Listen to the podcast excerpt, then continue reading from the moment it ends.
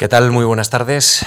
Gracias a, todos ustedes por acercarse hasta la Fundación Juan Marc en esta tarde de lunes. Muchísimas gracias a todos los que nos están observando, atendiendo, escuchando eh, a través de Internet, de los dispositivos móviles en marc.es y a todos los que quizá nos recuperan en un futuro, espero que, muy próximo, a través de la sección del podcast y, en nuestro archivo de, de marc.es.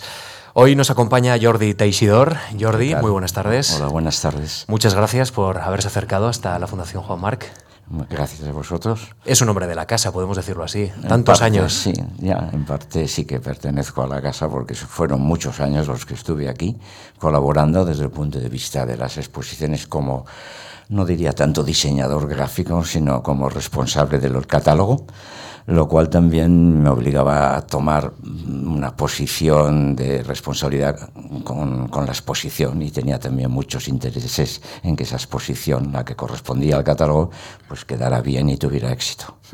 Enhorabuena por el Premio Nacional de Artes Plásticas del año pasado. ¿Qué significa para Jordi Teixidor un, un, reconocimiento de, esta, de este calado? Bueno, por un lado quiere decir que me he hecho mayor y por otro lado es un reconocimiento que yo lo he valorado desde el punto de vista de los colegas. Me ha parecido un reconocimiento a una labor de muchos años ya que llevo pintando y me ha parecido que era bien aceptado por los colegas, por el gremio, cosa que en los gremios no es fácil que todo el mundo esté de acuerdo con, las, con los acontecimientos o las decisiones que se forman en un gremio. Y eso es una satisfacción no solamente profesional, sino también humana. Y en, en ese sentido, pues por encima de otros valores es lo que más me ha gustado. El jurado ha premiado un camino personal y muy genuino, dice el jurado, por sus obras distintivas de un camino único y difícil en el arte, elegido a conciencia y con independencia, sostenido en el tiempo hasta configurar un conjunto que, confiera al arte contemporáneo español la entidad que, que hoy tiene. Qué importante es en la trayectoria de Jordi Teixidor el camino. Mm, el camino empieza muy pronto y empieza con la decisión de cuál es el sendero que quieres buscar. ¿no? Dentro del arte las posibilidades son infinitas. Y ya el tomar la postura de escoger un determinado recorrido implica ya una posición, no solamente frente al arte, sino una posición moral ética de la persona que va a hacer ese recorrido. El camino que yo escogí no, no es único, pero sí que es difícil. Eh, sigo pensando que el camino escogido, que fue el de la, el de la abstracción, primero lo escogía en una ciudad como era Valencia, donde desde una, de, una, de una forma casi, no sé cómo llamar, eh, eh, cultural, por decirlo de una manera amplia, no, no, no, está muy asociado con lo que es el, el, gusto valenciano, la cultura mediterránea, el sentir cultural de... de Más relacionado con el arte figurativo, mm, quizá, ¿no? Sí, hay una relación con el arte figurativo en Valencia que es... Y en cambio yo escogí un camino que era casi un poco contra natura, es decir, en un momento además en que eh, en Valencia se, se se, se, definía sobre todo porque se hacía un arte en relación con, con, la realidad, con la estampa popular, con el, el, equipo de crónica, con la crónica de la realidad. Y la abstracción, pues yo creo que los únicos pintores abstractos de ese momento éramos eh, Iturralde y yo los demás, pues todos estaban haciendo un arte figurativo. Bien, el camino eh, de la abstracción sigue siendo un camino, eh, ya lo era, y creo que incluso sigue siendo bastante difícil dentro de la aceptación de, lo, de un público general eh, acerca de, de, las preferencias del arte, pues la abstracción sigue costando que se la acepte, se respeta, creo que ya se respeta, cosa mm. que no siempre ocurría así, mm. pero sigue siendo una manera difícil de comunicarse con el, con el público, con los aficionados o con los que siguen la evolución del arte. El jurado del Premio Nacional eh, hablaba de, una apuesta personal sostenida en el tiempo, profunda, arriesgada, y hablaba también de, de esa necesidad de, eh, digamos, de, un arte especialmente complejo, eh, luchar contra él y contra esas ideas y, y, plasmarlas en arte. Y usted cuando entra en la Real Academia de Bellas Artes de San Fernando en 2002, cuando lee el discurso de entrada, titula precisamente a ese discurso La elección del camino. Así que entiendo que si hay una elección, hay un acto volitivo, hay una voluntad, ese camino, ¿cuánto había de riesgo cuando usted eh, decide eh, emprender ese camino? Porque entiendo que el camino no estaba desbrozado. Usted lo ha ido haciendo poco a poco. Bueno, no, algo había hecho, es decir, que, pero efectivamente era, era, era la propuesta más difícil.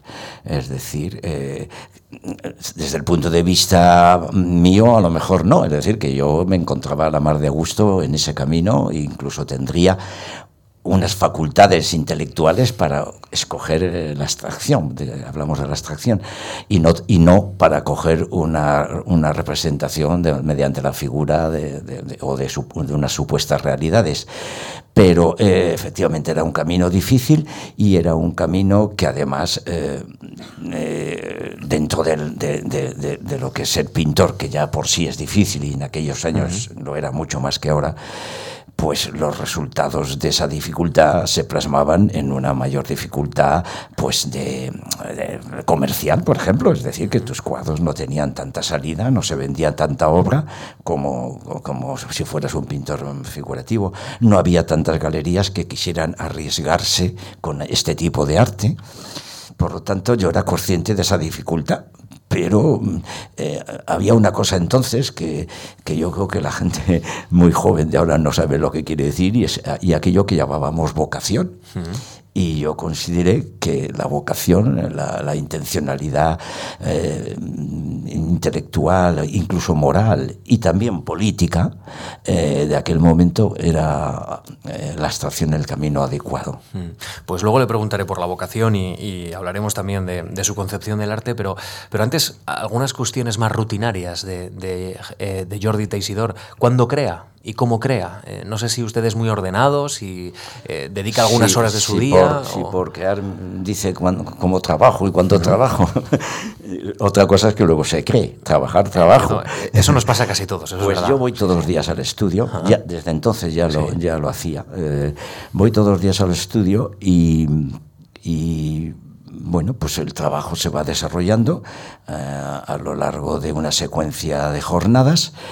No siempre esas jornadas eh, son acertadas o, son positivas en esa labor. Eh, el cuadro o la obra o la serie de obras uno las tiene en la cabeza.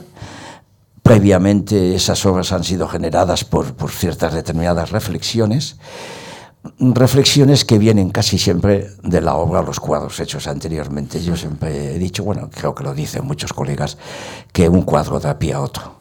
Y entonces siempre es una secuencia. Entonces mi obligación, más allá de lo laboral, intelectual, era que mi cabeza estuviera predispuesta a que la reflexión o el análisis y la crítica o autocrítica de mi trabajo me fuera conduciendo hacia una posición, digamos, positiva para poder aceptar o no lo, lo que cada jornada iba haciendo. Yo soy muy exigente conmigo, con el trabajo, y a estas alturas mm, en fin, ya sé, ya sé qué, obra voy a hacer ya, ya sé lo que me estoy arriesgando. Cuando eres más joven, eh, los tanteos eh, no, no, te conducen necesariamente al éxito. Y ahora, eh, cuando empiezo un cuadro, ya sé que el cuadro va a salir bien. Incluso puedo dejarlo quieto una temporada, no me importa porque cuando vuelva el cuadro, la obra, va a estar, se va a realizar. Le va a estar eh, esperando la obra. Sí, eh, es decir, eso no ocurre cuando eres más joven y cuando tienes más dudas o, no, no, te aclaras tanto en el trabajo, te da miedo que un cuadro empezado o una obra empezada eh, se te escape y no la puedas recuperar. Este miedo yo ya no lo tengo.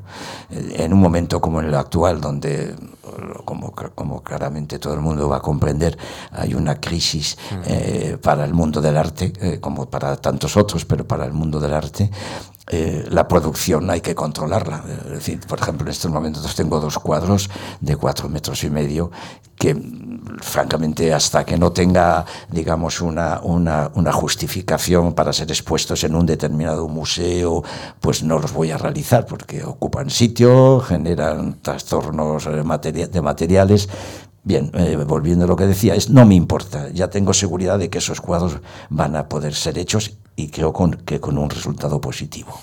Usted crea en uno de los barrios más castizos de Madrid, en el barrio Malasaña, tiene su estudio. Eh, oiga, ¿el ruido ayuda a crear? Eh, porque, porque es un barrio populoso, con idas y venidas. No bueno, sé si... en estos momentos el estudio no lo tengo ya en Malasaña, afortunadamente. vivo en Malasaña, que ya no, que afortunadamente se ha recuperado el barrio un poco lo que siempre fue, que era un barrio, digamos, de pueblo, muy, muy, muy agradable, muy, muy sencillo.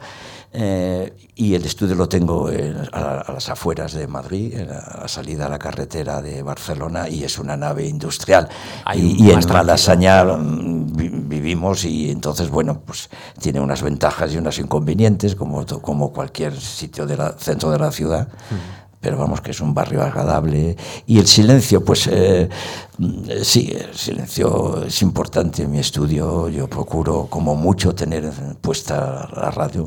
Normalmente pongo la, radio 2 y dejo que el programa... Que, la radio clásica. La radio clásica, dejo que el programa que... Y más bien, no tanto para oír, que a veces sí que cojo y subo el volumen, para que no haya un silencio absoluto, ¿no? O sea, me molesta un poco ese silencio absoluto. Sin embargo, luego uno necesita silencio para estar en su casa leyendo, en fin, aunque sea tranquilamente, vamos.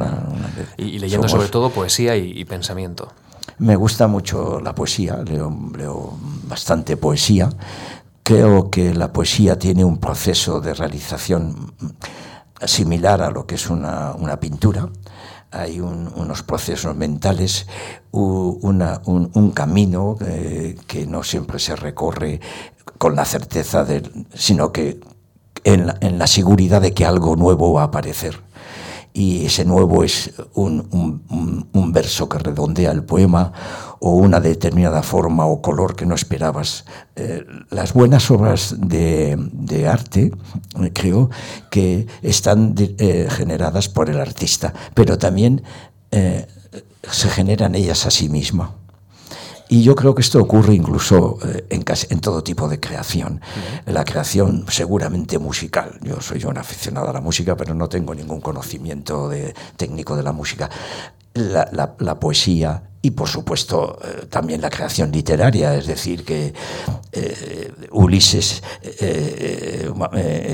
Joyce en Ulises, los personajes van recorriendo Dublín seguramente mm, no de una manera premeditada, y eso que Joyce eh, calculó mucho la novela y, la cuidaba mucho, pero que aparecían muchos momentos afortunados que la propia creación le iba dando.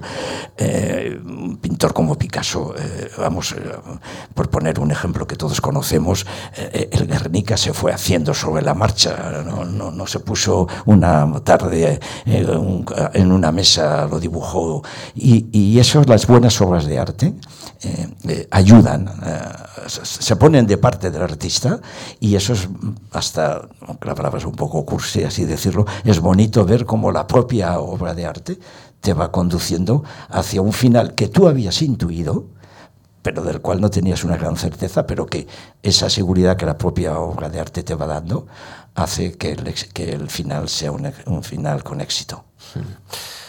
Estamos eh, ante el universo creador de, de Jordi Teisidor y lo mejor que podemos hacer ahora mismo, antes desde luego de ver parte de sus obras que creo que ustedes han, disfrutado eh, en el inicio de esta conversación, vamos a repasar en apenas dos minutos cuál es su trayectoria profesional, artística, para conocer un poquito mejor a Jordi Teisidor y ya plantear algunos asuntos más relacionados con, con su biografía. El valenciano Jordi Teixidor es en la actualidad uno de los más reconocidos artistas plásticos contemporáneos españoles. Tras su paso por la Escuela Superior de Bellas Artes de San Carlos y su trabajo como conservador del Museo de Arte Abstracto de Cuenca, impulsa su carrera artística con su participación en la Bienal de Venecia y sus primeras series monocromas, en 1973 recibe una beca de la Fundación Juan Marc para desarrollar un estudio pictórico a partir de Juan Gris y en 1979, con otra ayuda de esta institución, viaja a Nueva York para desarrollar el trabajo La pintura abstracta como elección.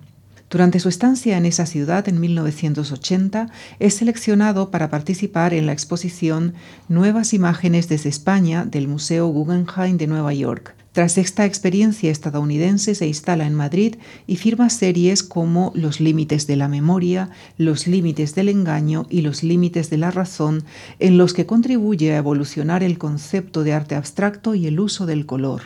En 2002 leyó el discurso de entrada en la Real Academia de Bellas Artes de San Fernando que tituló La elección del camino.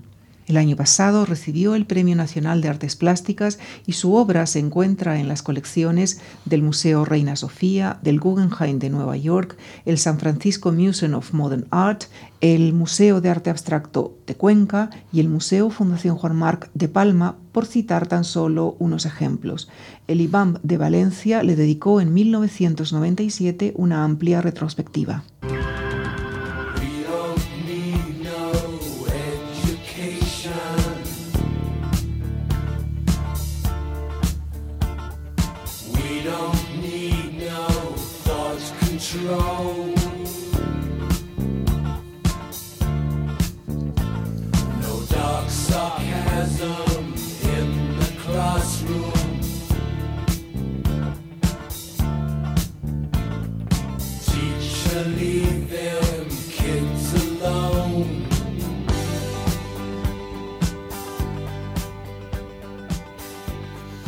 Pink Floyd. Unos valientes también y precursores de, la música. Nos van a acompañar en esta conversación a lo largo de, varios instantes, Jordi. Eh, hemos hablado de la vocación. ¿Qué es lo que empuja o cómo empuja eh, a un chaval de unos 20 años a ingresar en, la Academia de, Valencia, en la Academia o la Escuela Superior de Bellas Artes de, Valencia? ¿Qué, ¿Qué es lo que se mueve por dentro a los 20?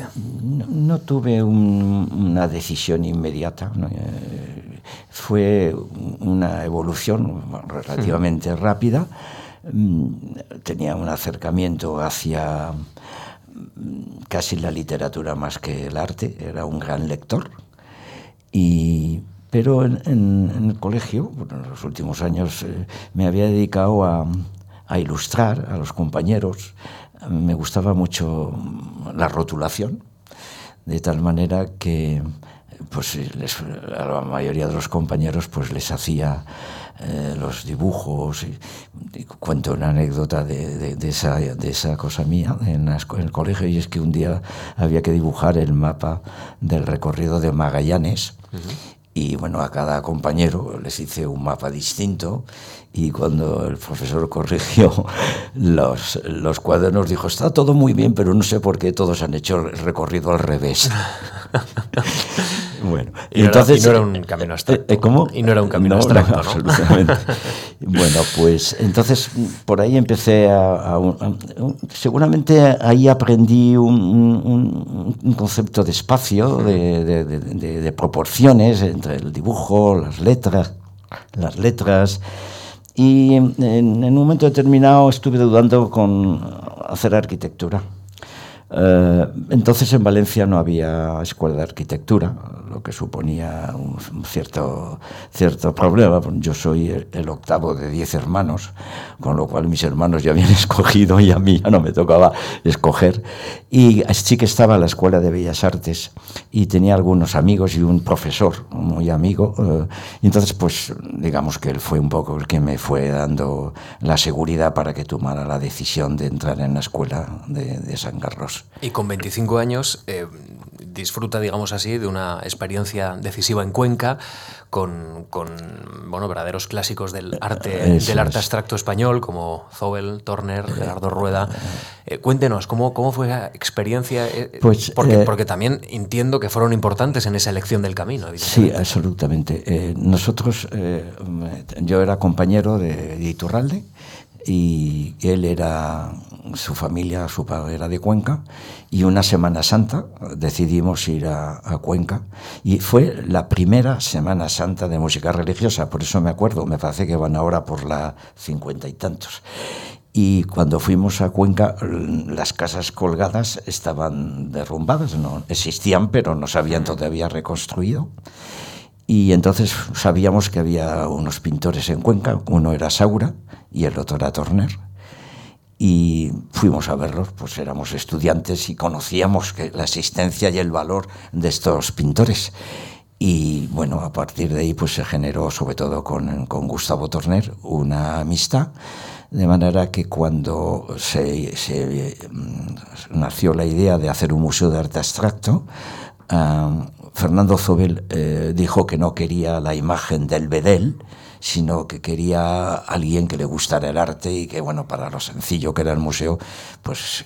Y entonces, mm, pues, como los conocíamos, pensaron en Iturralde y en mí, de modo que nosotros eh, hacíamos todas las funciones de, vamos, eh, no era en absoluto conservador, que entonces sonaba, sino que éramos, lo mismo abríamos el museo, que acompañábamos a, a la gente que venía, que cambiábamos la bombilla si se había fundido, pero eso para nosotros fue una gran experiencia porque pudimos estar en contacto directo con artistas como Zobel, eh, Storner, Millares, Saura, eh, eh, Sempere y claro, Gerardo Rueda, y fue conocer otra, otra parte del arte español que nos daba un conocimiento como más cosmopolita del arte, más enriquecedor. Todos sabemos la personalidad eh, intelectual y cosmopolita de Fernando Zobel y él impregnó un poco a, todos nosotros de ese conocimiento. Y ese aprendizaje la verdad es que fue muy determinante, porque creo que en, aquella época, estoy hablando de, de, los años 65, era un privilegio poder tener ese contacto. No había revistas, apenas había libros de arte, luego era un contacto muy directo. Y de ese contacto directo, eh, o qué aprendió más de ese contacto directo eh, acerca de las personas en su relación con él, eh, con ellos, estableciendo ese contacto directo, o viendo sus cuadros? ¿Un, artista dónde aprende más? ¿De la persona o del cuadro? Yo creo que, que, se une, vamos, que son dos cosas que se unen. Era, un, un, conocimiento del arte, una manera nueva vamos, si no nueva, diferente de ver el arte.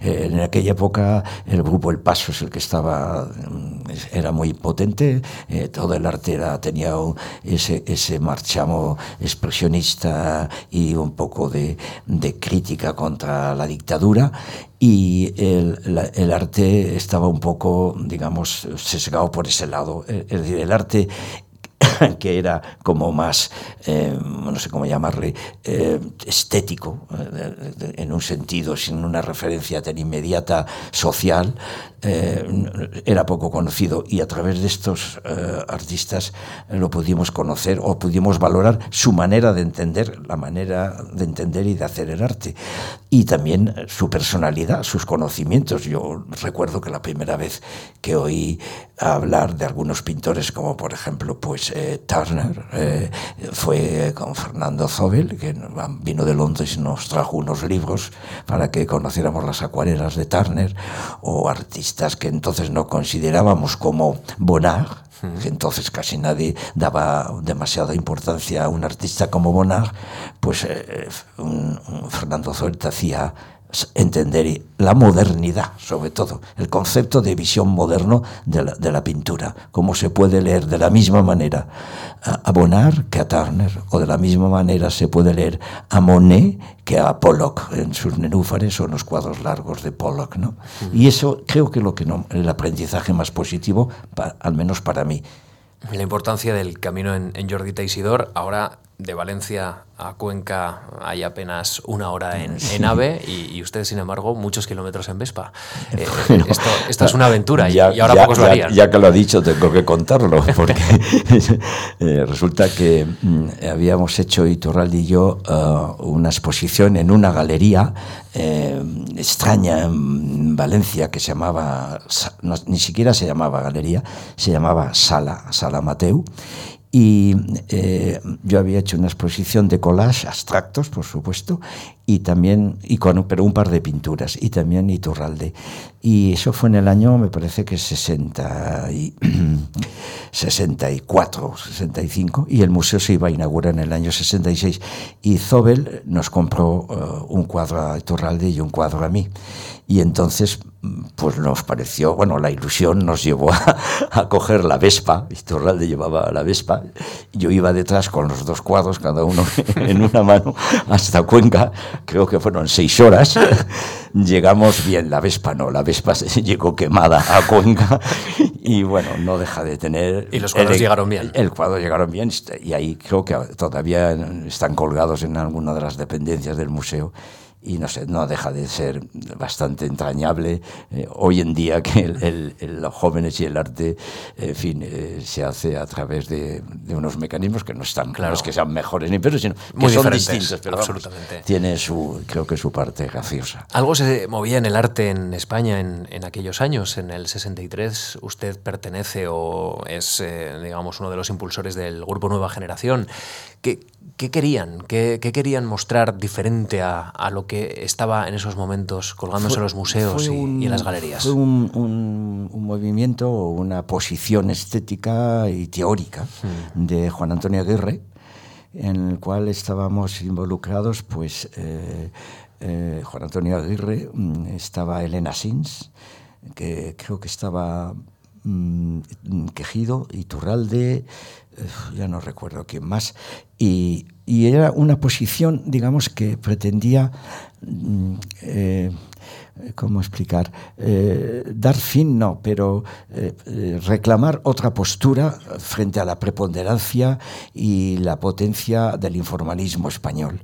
Es decir, el grupo El Paso se había afianzado internacionalmente y había derivado en una secuencia de, y un posicionamiento del arte del cual parecía que si se salía de él no, era, no era lo que correspondía. Entonces, la posición de Juan Antonio Aguirre fue de decir, aquí hay otros artistas, hay una nueva generación y eh, esta nueva generación se plantea el hacer pintura de otra manera. Ya no tiene por qué, eh, digamos, tomar una posición eh, eh, tan denunciante políticamente, aunque la situación seguía siendo una, una posición de la dictadura, pero a través de una, de, un, de una posición más intelectual, más teórica, no tan emocional, no tan expresiva como la del grupo El Paso, nosotros queríamos hacer un arte que conectara más con una realidad exterior de lo que se estaba haciendo en el, fuera de España. Y creo que el significado fue el, el, decir, aquí estamos, es una nueva generación y vamos a hacer otro tipo de arte que vosotros habéis hecho el vuestro, nosotros ahora nos toca hacer mm, otro. Mm. En 1973 solicita la primera beca de creación artística a esta fundación para completar el trabajo desarrollo de las formas derivadas del estudio de Juan Gris para la aclaración del lenguaje. Y en ese expediente eh, usted casi mensualmente eh, va notificando a la Fundación los avances, eh, en qué está, envía también unas diapositivas sobre su obra y, y reconoce, he podido encauzar mis estudios plásticos. Abandono la madera, vuelvo al lienzo, que me permite dar una mayor riqueza al color. Sí. Usted en aquel tiempo estaba en plena experimentación. Sí, había, había, habíamos salido de, de un grupo que se había hecho en Valencia con, con el crítico Aguilera Cerny, que se llamaba Antes del Arte, cuyos presupuestos y, y, y, posicionamiento frente a la estética era, mm, eh, digamos, de cierto rigor, incluso con pretensiones de un rigor científico. De tal manera que mis trabajos se basaban nada menos que en, en la cristalografía. Todos ustedes saben, que eh, la cristalografía tiene una, una, componente geométrica muy importante y si se estudia con cierta mirada eh, mm, plástica, las, las, las posibilidades de, de, crear formas son enormes.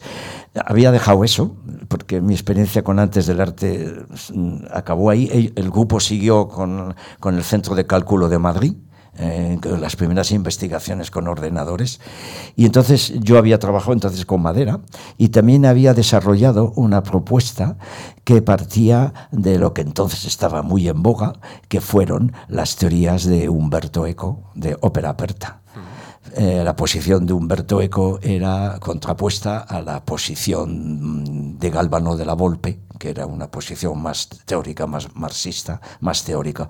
Yo desarrollé, bueno, desarrollé eh, a partir de, esos planteamientos de la ópera aperta, es decir, las posibilidades de una obra que en sí no se acaba, sino que da juego a que el, el actor, el, el espectador participe, pues yo desarrollé una, una, unas, esculturas, unos relieves de madera donde había unas puertas, puertas que se podían abrir o desplazar, que nunca enseñaban nada, pero que el espectador eh, había sido partícipe de, de esa acción. ¿no?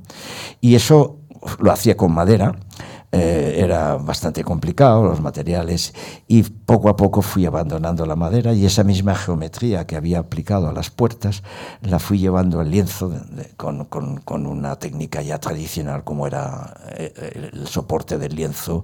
Y, y, en ese sentido, tal vez, no sé si en esto, esto lo que usted aludía, eh, la beca me ayudó a, a poder hacer eso con más tranquilidad y también me ayudó a dejar las clases, que daba clases que no es que sea una cosa que no me, que no me guste o que en absoluto desagradable, pero bueno, que en aquella época lo único que quería era pintar y nada más que pintar. Usted lo reconoce que, que le ayudó a, a, crear una profesión. Sí, sí, o sea, tomé ya, digamos, el, la decisión total de dedicarme a la mm. pintura totalmente, jugándomela porque claro. era bastante arriesgado y, en fin, y aproveché pues el, el empuje de, eh, económico de la beca mm. para poder tomar esa decisión con más tranquilidad. En 1979, con otra beca de la Fundación Juan Marc, se desplaza hasta la ciudad de Nueva York para desarrollar el trabajo La pintura abstracta como elección, otra vez el camino en, mm. en Jordi Teixidor, tan importante. Eh, ya había estado en París estudiando a Rozco, había visitado también Nueva York, había estado viendo eh, bueno, pues cómo eh, se vive en la capital cultural del mundo y ahora, durante dos años, del 79 79 al 81, se establece allí en la ciudad de Nueva York, en, en Estados Unidos, para abrirse al mundo. Ahí entiendo que, que, su mm. cabeza se ensancha, que también su capacidad ve los artistas abstractos es. norteamericanos, sí. pero usted se reivindica como artista europeo. Sí, eh, la, la, experiencia de Nueva York, eh, primero ya, era, ya no era un joven, ya, ya era mayor, y, y ya profesionalmente estaba, digamos, más o menos eh, posicionado. Eh, tenía un, una relación con galerías bien, eh, desde, desde, el punto de vista profesional. Y la experiencia a Nueva York, mm, casi más que estética, eh, ya conocía, había estado dos veces anteriormente, eh, fue humana. Eh, mm, pinté relativamente poco, en los dos años que estuve, creo que nada más que pinté 15 cuadros. Pero, sin embargo, eh, no solamente me conocí eh, la ciudad de Peapa, cosa que si vives eh, dos años y medio, tres, y estás dispuesto a andar mucho, es posible conocérsela, pero sobre todo lo que hacía es que me pasaba la vida en los museos. Eh, una y otra vez volvía a los mismos museos y volvía a estasiarme con las colecciones tan magníficas que tienen en los museos de, Nueva York. Viajé a, un poco, viajé a, California, viajé también a, Filadelfia y a Boston, pero realmente el aprendizaje fue más bien humano y también me percaté de una cosa, que no me tenía que quedar allí.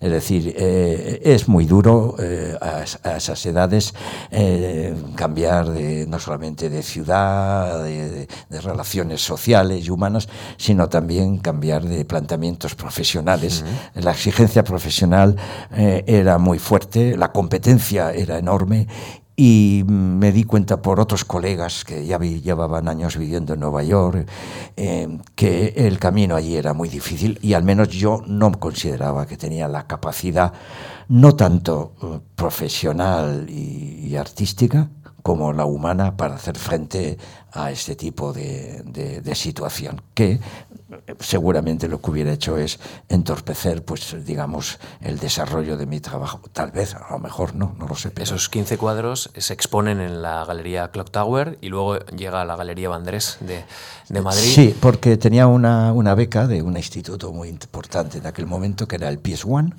que tenía su... Ahora la tiene en Queens, la, la, la sede Spielberg, pero en aquel momento tenía una sede más pequeña en, en, en el edificio que se llamaba Clock Tower, que estaba en la calle Leonard con, con no me acuerdo ya cuál era, pasado Canal Street, mm. y entonces yo iba allí todos los días, mi, mi estudio estaba en el piso 13, y entonces allí había una sala de exposiciones, y entonces los que éramos becarios de, de, del PS One hacíamos una exposición. Y esos cuadros me los traigo luego más o menos enrollados a Madrid y los expongo en, en, en Vijande. Uh -huh. Eso es, que y, todavía era Andrés, me parece. Exactamente. Y, y, y, además pasa una de sus obras por el Guggenheim de Nueva York, que me imagino que... Bueno, coincidió con la exposición que había impacto, organizado ¿no? Margaret uh -huh. de New Images from Spain, donde éramos nueve artistas, y eh, eh, Rowell, eh, Margaret Rowell había escogido seis cuadros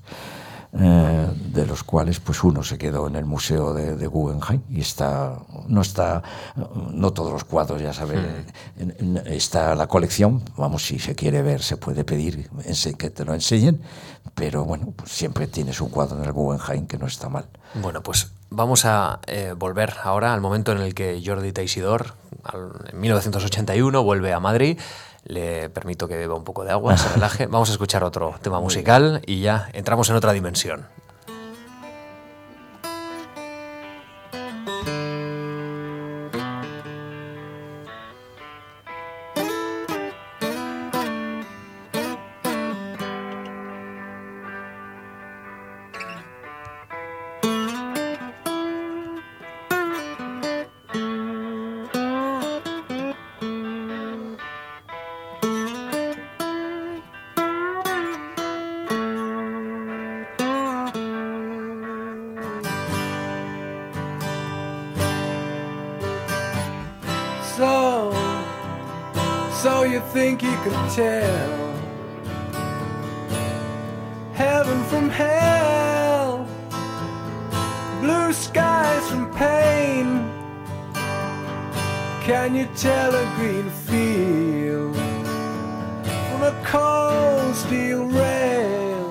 Señor Teisidor, usted recientemente ha declarado, aspiro a pintar más despacio y más hondo, eh, aspiro a que mis cuadros digan más.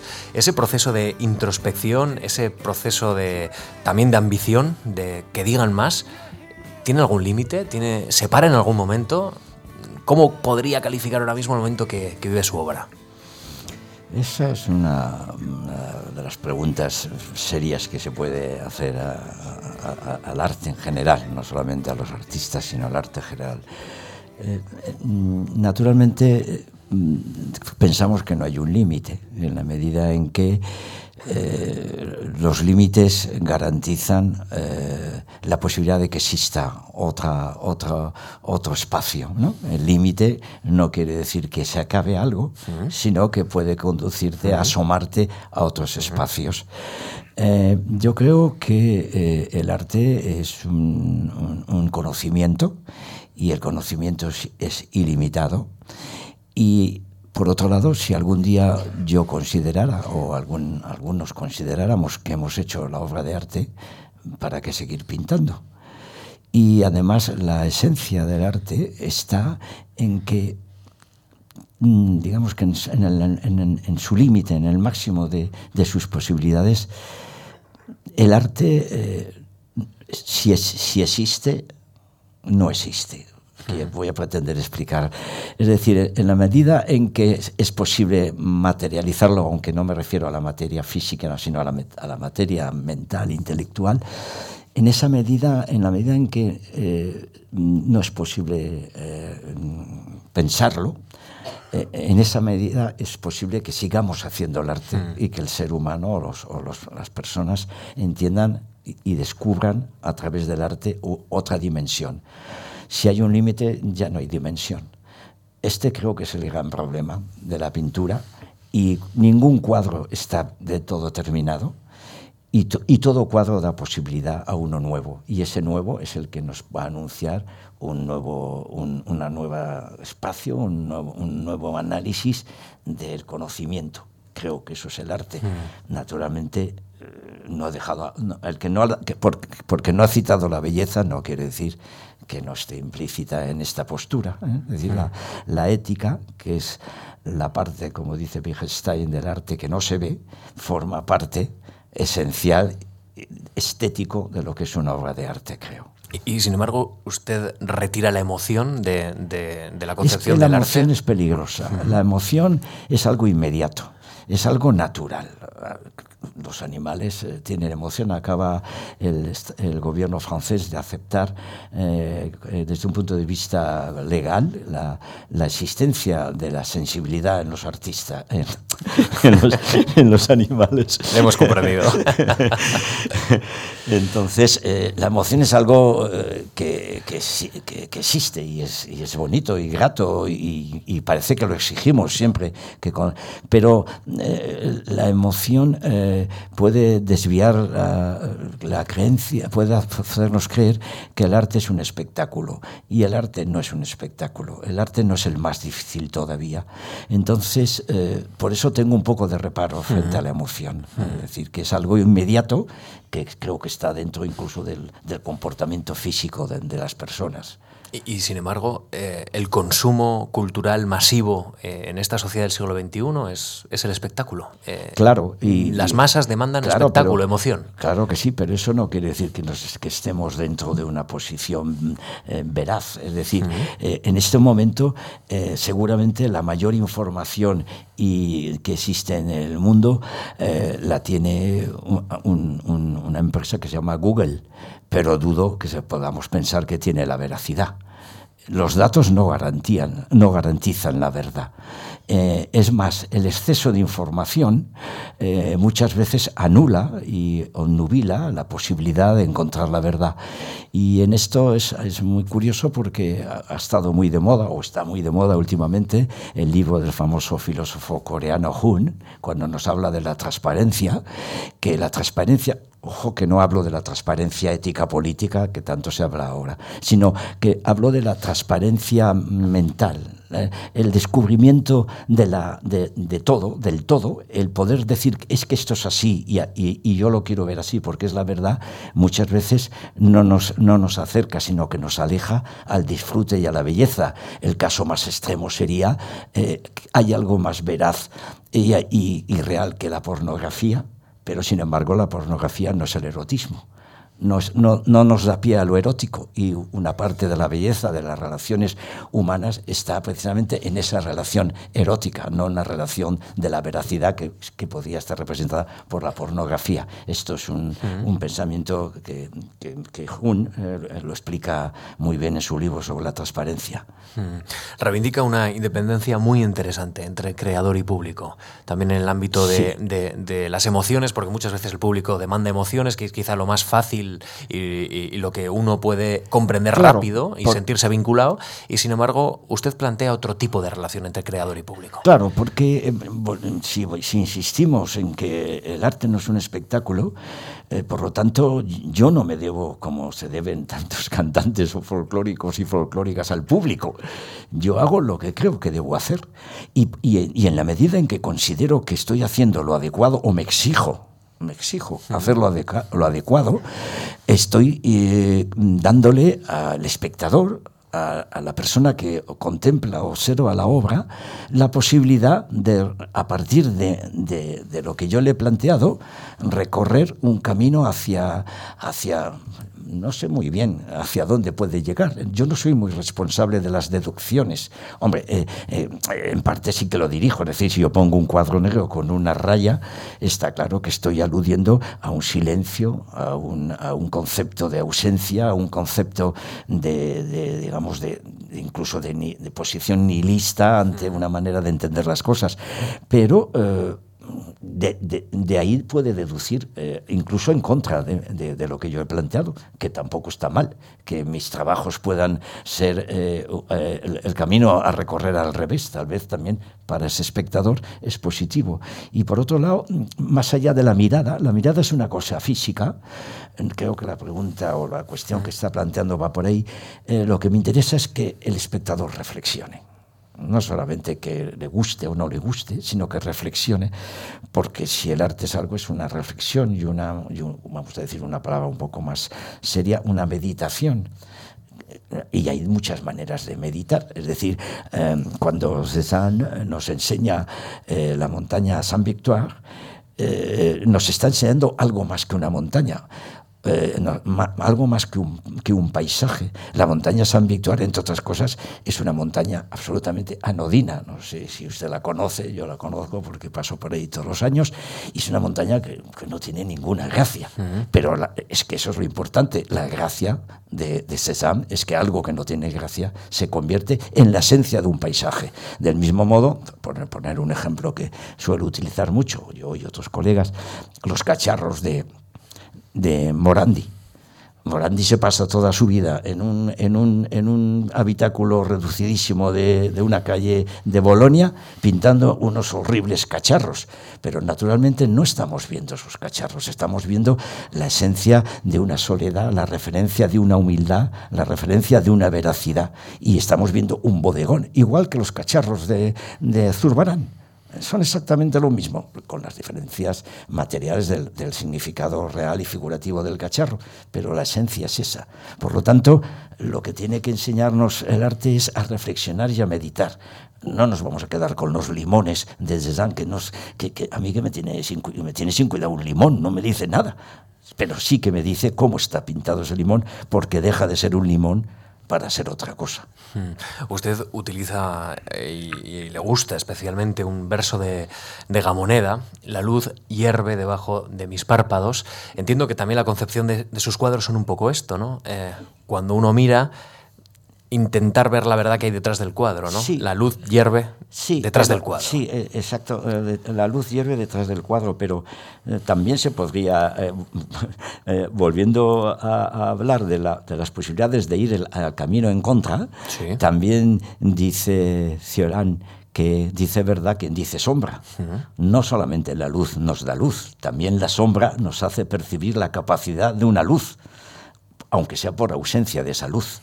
Y este es el, la dicotomía, la, la relación positivo-negativa que, con la cual un espectador se puede enfrentar ante un cuadro, al menos ante los míos, no sé, ante otros cuadros mm. donde si otros compañeros o colegas pretenden mm. algo parecido. Mm. No sé si ha pasado este fin de semana por Arco, no sé qué, qué opina de, de, esta feria que ya camina por unas cuantas ediciones, su evolución. Sí, he estado en Arco, eh, porque me parece que como profesional, aparte que estuviera representado en una galería, pero también como profesional, pues no puedes no dejar de, echar un, una ojeada, aunque sea una ojeada rápida. Eh, Arco no es nada más que el producto de, de una realidad en estos momentos con respecto al arte, y es que el arte eh, hoy en día es, es un, eh, más que nunca es un producto. Eh, es un producto de, toda la altísima calidad que usted quiera, pero es un producto y como producto tiene unas leyes de mercado. Eh, ahora más que nunca, es decir, la, las cotizaciones disparatadísimas de los últimos meses en Sotheby's o en Christie's, en, en las subastas de, de, Londres o Nueva York, pues la verdad eh, eh, hacen dudar de, de, de que esto no sea un negocio, lo cual, bueno, pues muy bien, de acuerdo, es un negocio.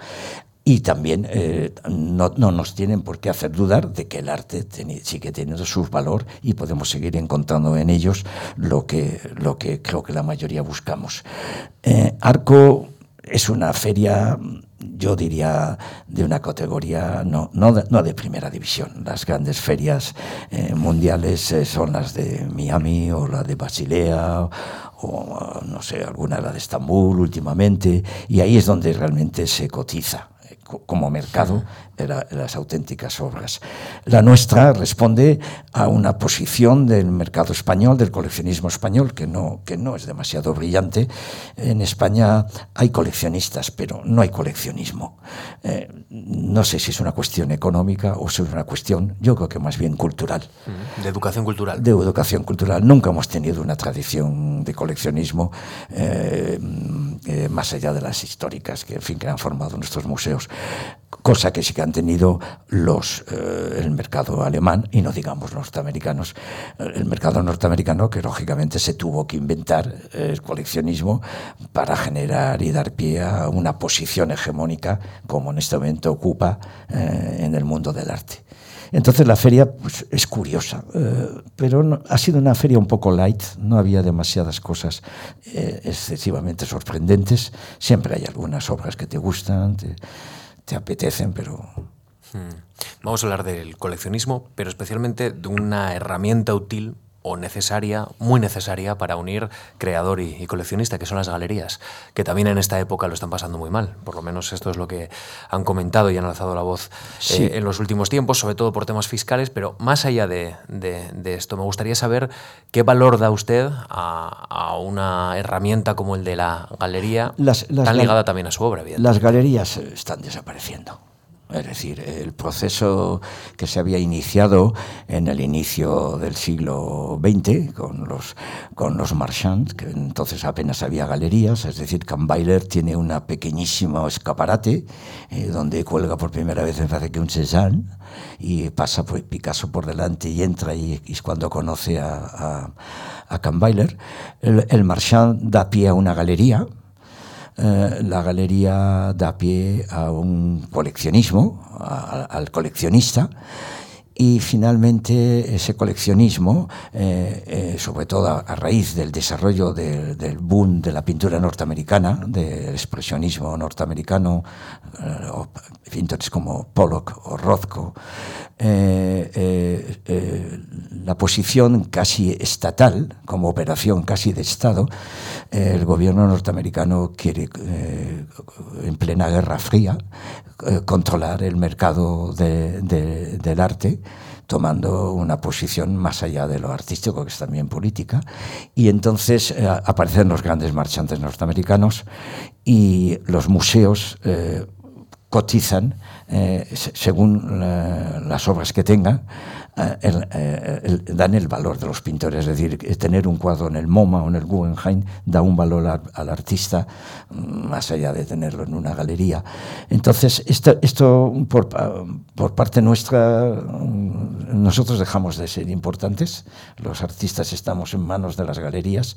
Las galerías en España han hecho una labor importante, sobre todo en los años eh, 75-80, a, a raíz de la transición transición del, inicio de la democracia, el desarrollo artístico general, cultural en todo el país y también las galerías, llegan nuevas generaciones, pero han adolecido seguramente de una posición económica potente, que se necesita mucho dinero para entrar en el mercado del arte, y también incluso también de un apoyo por parte de la administración de potencial a los artistas españoles, que son tan buenos o igual de regulares o igual de, no regulares como cualquier otros artistas. Pero ciertamente no hemos tenido un apoyo eh, excesivamente fácil ni potenciado como para que nuestras obras, de hecho, somos muy, son muy pocos los artistas españoles que tienen un nivel internacional, muy pocos,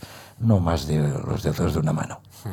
Eh, usted ha denunciado el desinterés de, de los poderes públicos por, por la cultura, por, por, el arte, y ha reclamado también a los museos, en relación con esto que, que, está comentando, que expongan más obra española, porque hay cierta tentación de exponer obra extranjera, como si fuera de mejor calidad que la nuestra. ¿no?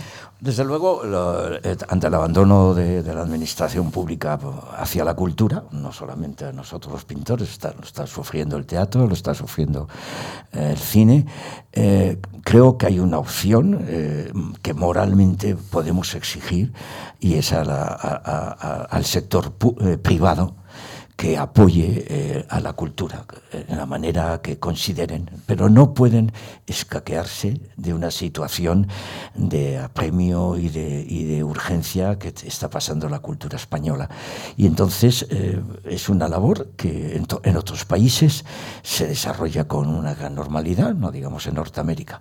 Bien es verdad, bien es verdad que tampoco la administración hace, falta una ley de mecenazgo que apoyara y que diera la compensación que bueno, que, la, que, el sector privado puede exigir desde un punto de vista fiscal, cosa que, bueno, estamos en un sistema eh, fiscal eh, que, que, en donde se pueden exigir un, eh, determinadas contrapartidas, pues que lo hagan, pero tienen la obligación moral de apoyar. Y luego, eh, desde el punto de vista de, de los museos, yo creo que tenemos cierto complejo de inferioridad, eh, sobre todo en estos últimos eh, años, y entonces se nos cargan eh, de eventos y de manifestaciones de artistas extranjeros, y creo que pecamos un poco de fin de porque hay muchos artistas españoles que pueden ser exhibidos y que deben ser exhibidos para una información real de lo que se está haciendo en, en España y que no, no, no, no, tienen espacio, no tienen fechas para...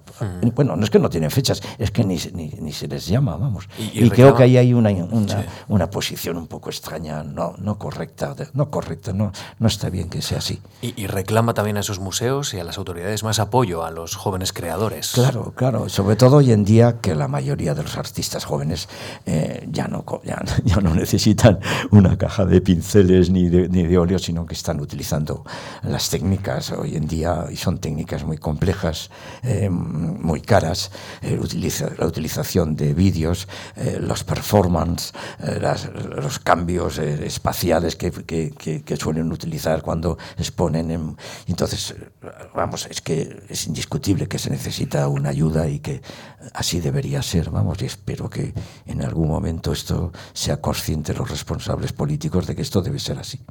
Precisamente Bilbiola no es un jovencito que que, esté empezando ahora mismo en el mundo del arte, pero en la Real Academia de Bellas Artes de San Fernando eh, usted impulsó un diálogo muy interesante entre obras clásicas, los turbaranes, con videoinstalaciones de, de Bill Viola hace, hace apenas un año. Un año, sí. Bueno, eso fue porque yo, mm, yo entré en la academia eh, porque se, vamos, se me dijo que sí quería entrar, pero al mismo tiempo porque me pareció una manera eh, muy adecuada de responsabilizarme de una manera eh, profesional y ética con la sociedad. Es decir, la academia es una institución de un gran, de un, de un gran arraigo eh, en, en, la cultura española y donde hay colegas magníficos de unos niveles altísimos.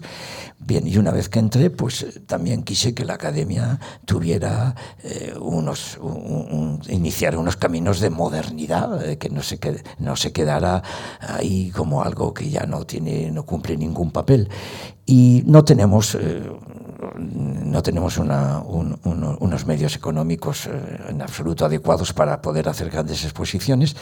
En cambio, sí que tenemos un magnífico museo, que está considerado como el segundo museo más importante de la ciudad, con unas obras magníficas. Entonces, eh, se me ocurrió, una vez hablando con algunos colegas académicos, mm, eh, pedir a los grandes maestros, que basándonos en su eh, que, eh, posible generosidad, que a cambio de poder exponer al lado de Zurbarán, de Goya, de Alonso Cano, pues trajeran algunas obras. Bill Viola era, en aquel, bueno, sigue siendo uno de los grandes artistas del vídeo y yo, conocía su obra, sabía su referencia sobre la pintura del Renacimiento y entonces eh, me lo ligué enviándole una reproducción de una dolorosa maravillosa que tenemos de Juan de Mena y le dije, le envié el desafío de que si estaba dispuesto a traer eh, obras suyas para colocarlos. Mm, bueno, un hombre culto, un hombre, pues eh, yo creo que generoso también, nos prestó seis obras, me parece, que se colocaron pues al lado de Juan de Mena, al, al lado de Morales, al lado de Zurbarán, al lado de Goya y al lado de Rivera. En fin, no está mal el cambio. O sea Y la verdad es que casi casi son videoinstalaciones manieristas. Exacto, de una capacidad increíble. Las nuevas tecnologías, y ya por último, es la, última de las cuestiones que le quiero, que le quiero plantear, las nuevas tecnologías ¿De qué manera eh, le pueden suponer a usted un reto personal en el ámbito de la pintura? ¿Se ha planteado de alguna manera no, yo estoy encantado que haya nuevas tecnologías y sobre todo estoy encantado de que no me toque a mí emplearlas. es decir, eh, eh, no, no, es que no, no, no, es que no las valore y las uso. Eh, de hecho, de hecho por ejemplo, como sabe, saben ustedes, mi pintura, digamos, tiene siempre una referencia geométrica, lo cual en un ordenador es bastante fácil. Y muchos de mis bocetos, una vez hecha la idea y dibujada por mí, por ejemplo, si, si tengo que hacer valoraciones de colores, o de un cuadrado que se desplaza arriba o abajo, pues muchas veces empleo el ordenador. Es decir, es muy fácil con el ordenador y con el ratoncito pues subir y bajar el cuadrado bien. Pero digo que mm, estupendo que haya nuevas tecnologías y, estupendo que haya jóvenes que les parezca que los que nos hemos quedado con el pincel y el óleo ya estamos pasados, porque realmente es, es cierto que posiblemente estemos pasados. Y entonces eso no me preocupa. Yo no, a estas alturas ya no, no, voy, a, no voy a ponerme a hacer cambios, aunque eh, si alguna veces puedo utilizar elementos técnicos, como por ejemplo habrá visto en el escaparate este último que, inglés. Bueno, es muy simple, es una caja de luz que se enciende y se apaga, o sea, vamos, no tiene más vuelta de hoja. Pero vamos, que puede tener también una componente plástica que puedo acoplar y eso es, eso es el saber, el saber utilizar un lenguaje adecuado al, cuerpo general de, tu manera de, expresarte. Y en ese sentido, pues estupendo que haya nueva tecnología y estupendo sobre todo, y espero que los jóvenes lo sepan emplear. Bueno, pues vamos a terminar eh, esta conversación, esta sesión de memorias de la Fundación.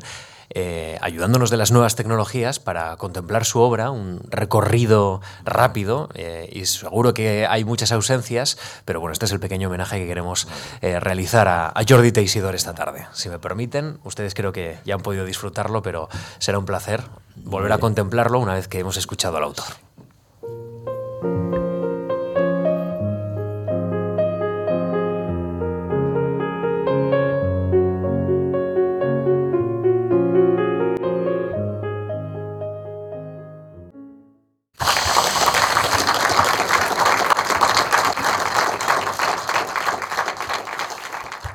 ¿Cuántas horas, Jordi? ¿Cuánta vida eh, en esos cuadros?